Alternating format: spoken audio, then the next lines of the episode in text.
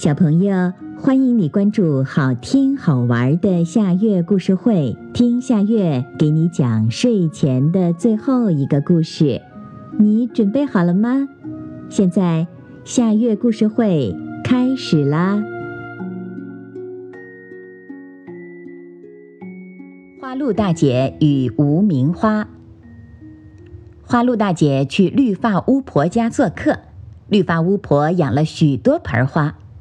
花鹿大姐喜欢上了绿发巫婆家一盆绿叶似箭的花，绿发巫婆十分爽快地说：“既然你喜欢这花，这盆花我就送给你吧。”花鹿大姐对绿发巫婆说：“谢谢您，您能告诉我这花叫什么名字吗？”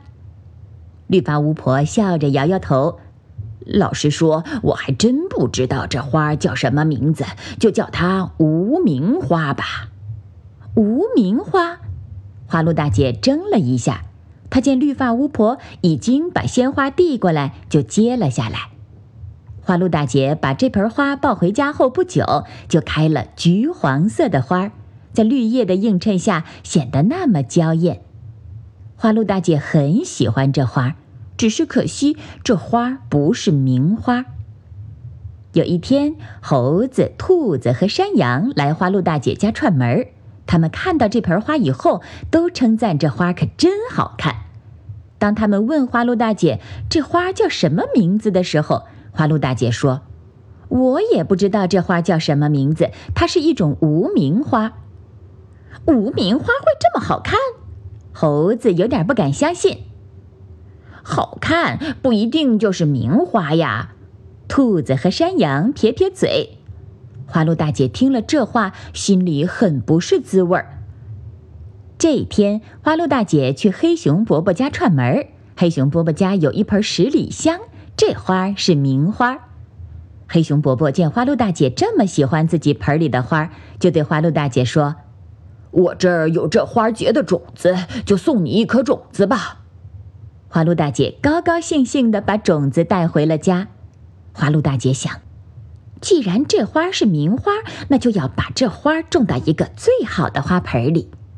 花鹿大姐细细地瞅了瞅每一盆花，还是觉得绿发巫婆给自己的那盆无名花的花盆最美丽。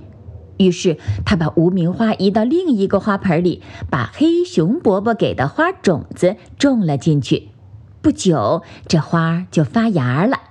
可是，无名花却渐渐地枯死了。有一天，花鹿大姐去看花展，让她没想到的是，绿发巫婆给她的那盆花居然是花中之王。花鹿大姐圆圆的睁着两只大眼睛，呆了。好啦，今天的故事就到这里了。可是我还想听。你可以关注“好听好玩的夏月故事会”微信公众号，听故事，讲故事。小朋友，晚安。